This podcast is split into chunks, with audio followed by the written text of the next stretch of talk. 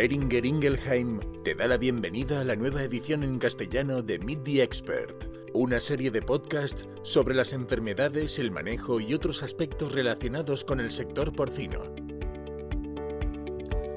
Bienvenidos y bienvenidas a un nuevo episodio de Meet the Expert. En esta entrega hablaremos con Cristina Muñoz acerca del concepto One Health, una sola salud, y más en concreto sobre un proyecto que se lanzó en diciembre de 2020. Se trata de Manifiesto, Desafíos del siglo XXI en Prevención, Bienestar y Salud Animal. Un trabajo de análisis impulsado por Beringer Ingelheim que recoge las grandes cuestiones para garantizar la salud global en el mundo. Esta obra es fruto de la labor de un reconocido grupo de expertos formado por Joaquín Segalés, José Manuel Sánchez Vizcaíno, Luis Ortega, Luis Miguel Cebrián, Paul Yock y, por supuesto, Cristina Muñoz, que hoy nos acompaña. Cristina Muñoz es licenciada en veterinaria por la Universidad Complutense de Madrid y diplomada en Dirección y Gestión de Empresas. Desarrolló su profesión en clínica de pequeños animales hasta el año 1990 y fue entonces cuando se incorporó a la Agencia Española del Medicamento y Productos Sanitarios. Actualmente es jefe del servicio del área de preclínica y clínica y coordinadora del PRAN en la Agencia Española del Medicamento y Productos Sanitarios. Bienvenida a Meet the Expert, Cristina. Hola y muchísimas gracias por invitarme y darme la oportunidad de hablar sobre este proyecto que tanta ilusión nos hizo eh, como es el manifiesto. Gracias. Hablemos, como decíamos, de One Health y de manifiesto.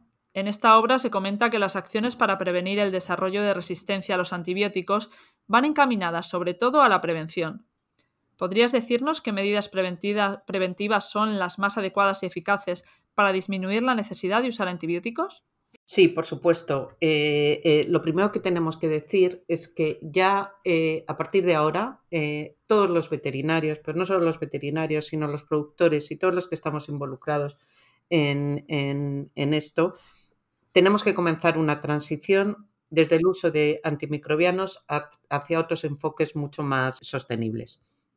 Lo que tenemos que ir haciendo es ya ajustar el uso de antimicrobianos en cada granja para alcanzar el mínimo necesario. Y esto la única forma de conseguirlo es poner en marcha medidas de prevención, medidas de prevención que impidan que aparezcan esas enfermedades y por tanto que bajen la necesidad de usar estos antimicrobianos. Entonces, ¿cómo lo podemos hacer? Tenemos muchas pistas. Hay un gran informe que a mí me gusta hacer referencia, que es el informe RONAFA, en el cual, como conclusión, se nos decía que eh, lo que tenemos que hacer es aplicar tres R's, que son reducir, reemplazar y repensar. Bien, pues a la hora de prevenir vamos sobre todo a reemplazar y a repensar. Tenemos que considerar alternativas al uso de los eh, eh, antimicrobianos, investigar estas nuevas alternativas. Pero también, sobre todo, se nos decía en este informe RONAFA que hay que mejorar mucho la prevención y el control de las enfermedades. ¿Cómo? Pues se me, ocurren muchas medidas, pero por ejemplo, en cada una de las granjas se puede establecer un plan sanitario. Nadie conoce mejor a sus animales que el veterinario y que el productor que está allí. Y entre los dos se puede establecer un plan sanitario, por supuesto desarrollado por el veterinario, para tratar de controlar y de prevenir todas esas enfermedades. Sin dudarlo, segundo punto, bioseguridad todas las medidas de bioseguridad se tienen que implementar y se tienen que explicar, porque la gente que las tiene que, respetar son gente que si no se las explicas, pues no, no, no saben la importancia que tienen. Por tanto, hay que explicarlas, hay que explicarlas a los trabajadores de las granjas, hay que explicarlas al, transportista, al que viene con el camión, a las visitas, etcétera. Hay que explicar lo importante que son estas medidas de bioseguridad y lo importante que son eh, eh, respetarlas. Luego tenemos que trabajar mucho en otros parámetros relacionados con el manejo, como pueden ser la temperatura, la, ventilación, la densidad de animales que tenemos y la higiene. Es muy importante la higiene. A veces se hace una desinfección sin que exista una buena higiene y esa desinfección no tiene ningún efecto. La higiene es fundamental, mantener una granja limpia, mantener zona limpia y zona sucia perfectamente separadas, las duchas en un estado adecuado, etc. Eso es muy importante para reducir la entrada de infección en nuestras granjas. La nutrición de los animales. Se está trabajando muchísimo en nutrición y vemos que se trabaja mucho también en los probióticos y en los bióticos. Bien, pues esto es muy importante también para mejorar el sistema inmunitario de nuestros animales y hacerlos más resistentes a las enfermedades. Y por supuesto, y sin dudarlo, una medida muy importante es el uso de vacunas. Existe una gran plataforma a nivel europeo para fomentar el desarrollo de nuevas vacunas en veterinaria porque es el futuro. Eh, la mayoría de las enfermedades eh, se pueden prevenir, pero necesitamos esas herramientas eficaces para prevenir. Desarrollar una vacuna no es fácil eh, y menos en la parte de veterinaria, donde no solo tenemos una gran diversidad de especies, sino que tenemos también una gran diversidad de categorías de, dentro de, cada una de esas especies. Pero eh, se está haciendo un gran esfuerzo por parte de todo el sector veterinario, tanto el sector farmacéutico como grupos de investigación en las universidades, para trabajar en el desarrollo de nuevas vacunas que permitan prevenir todas esas enfermedades de una forma eficaz y así, por supuesto, evitar la necesidad de usar antibióticos.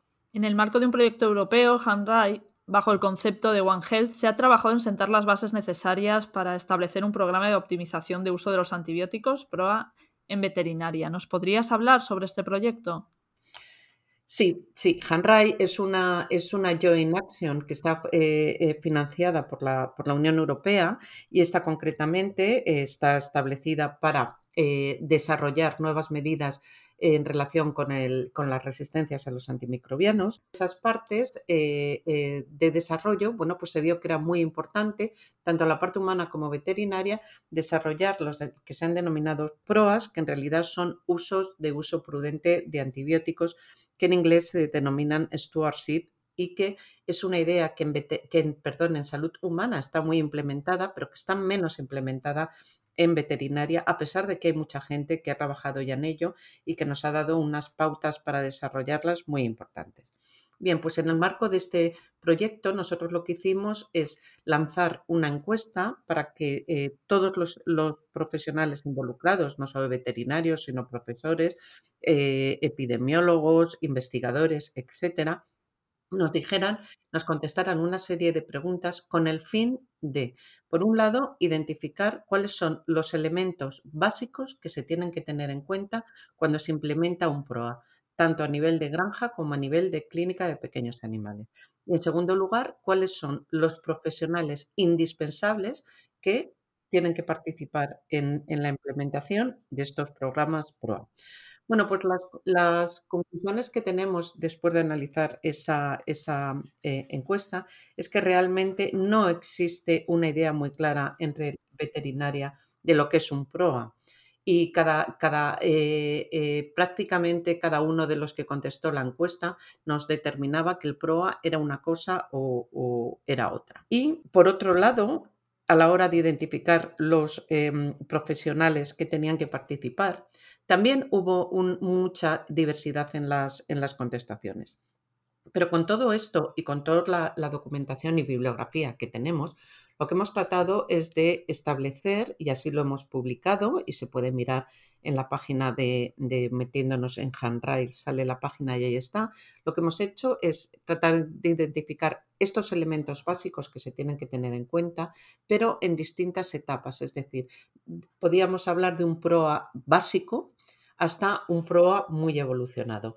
Y en cada uno de ellos lo que hemos hecho es poner los elementos básicos necesarios y los profesionales indispensables. Partimos, por ejemplo, de un PROA básico que sería el establecimiento de eh, buenas pautas para el uso de los antibióticos, medidas preventivas, y luego el formar a la gente que tiene que administrar los, los, antibióticos, por ejemplo, en agua o en pienso, para que esta administración sea adecuada. Y en este PROA básico entrarían como indispensables, por supuesto, el veterinario de, de, granja, pero también entraría el ganadero que está en la granja, así como todos los, los trabajadores de la granja. Bueno, pues a partir de aquí llegamos hasta un PROA mucho más evolucionado, donde ya tiene una serie de componentes eh, mayores y donde eh, los profesionales involucrados son eh, también un número mayor.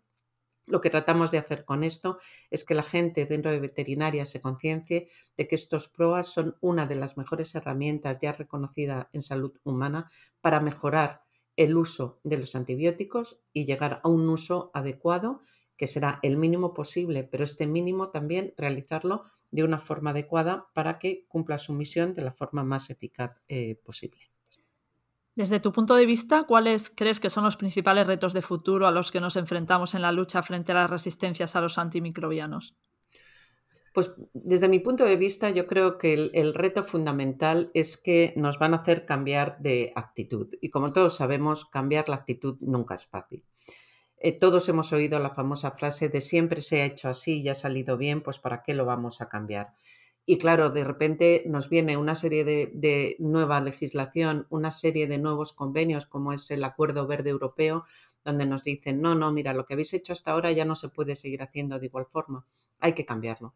Tenéis que cambiar la forma en la que estáis produciendo carne, tenéis que cambiar la forma en la que estáis criando los animales, tenéis que cambiar la forma en la que estáis eh, produciendo alimentos vegetales, etcétera.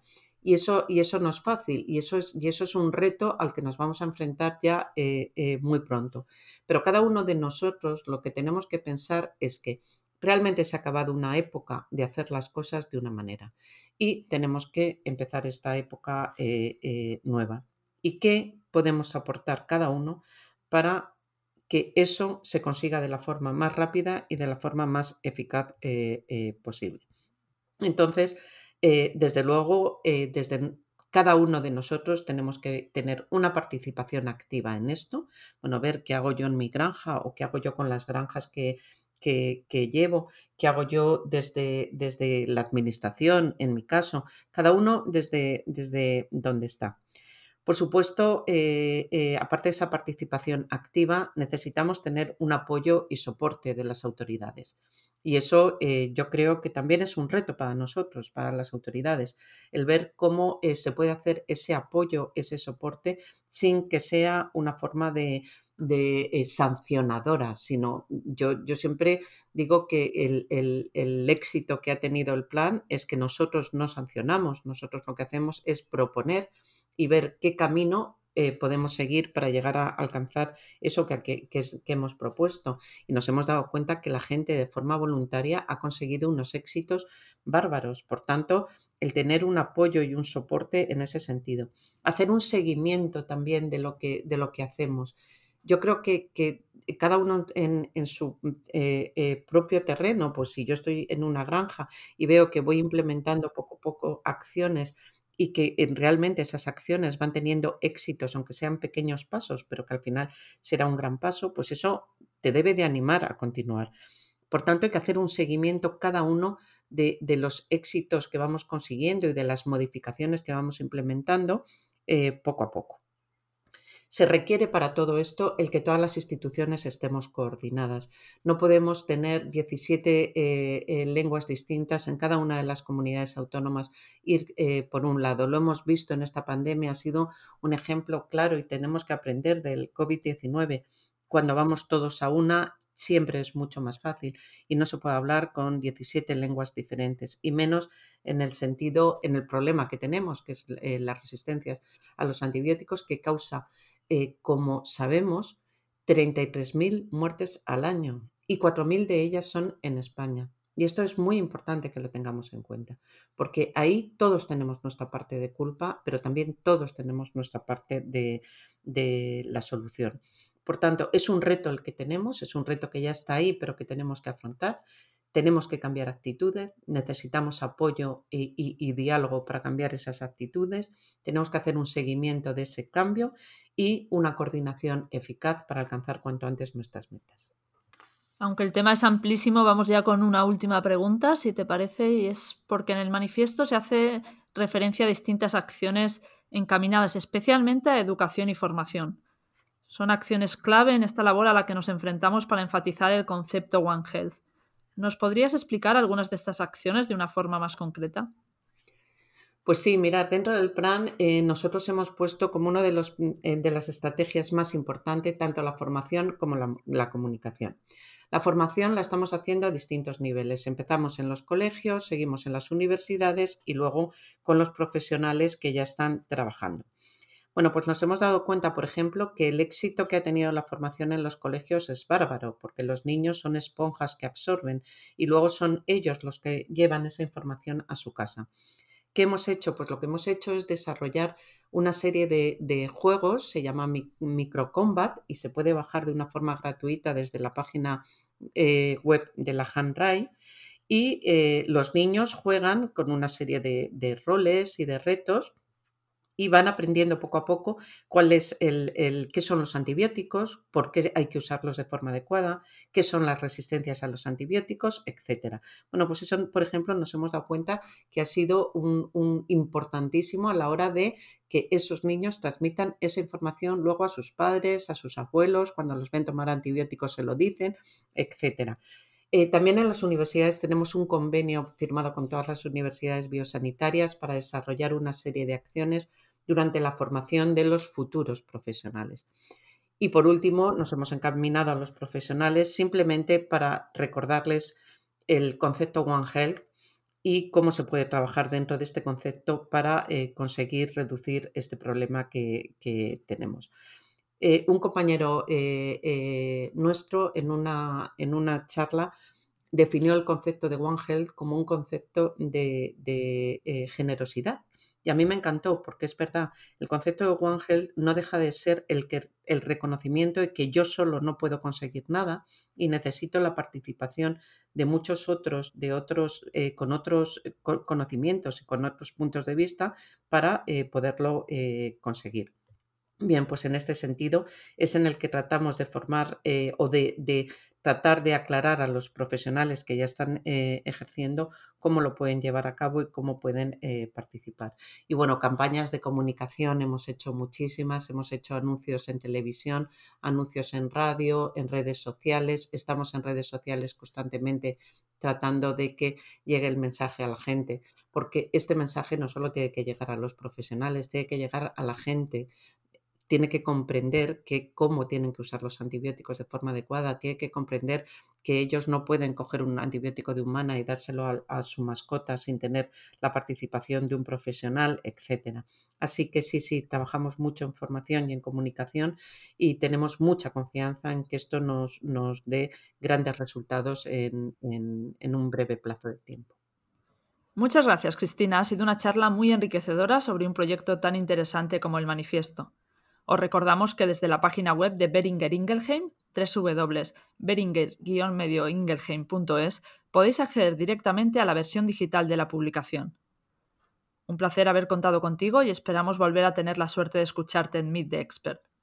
El placer ha sido mío. Muchísimas gracias y hasta pronto. Acabas de escuchar Meet the Expert, el podcast sobre gestión y práctica de enfermedades porcinas presentado por Beringer Ingelheim.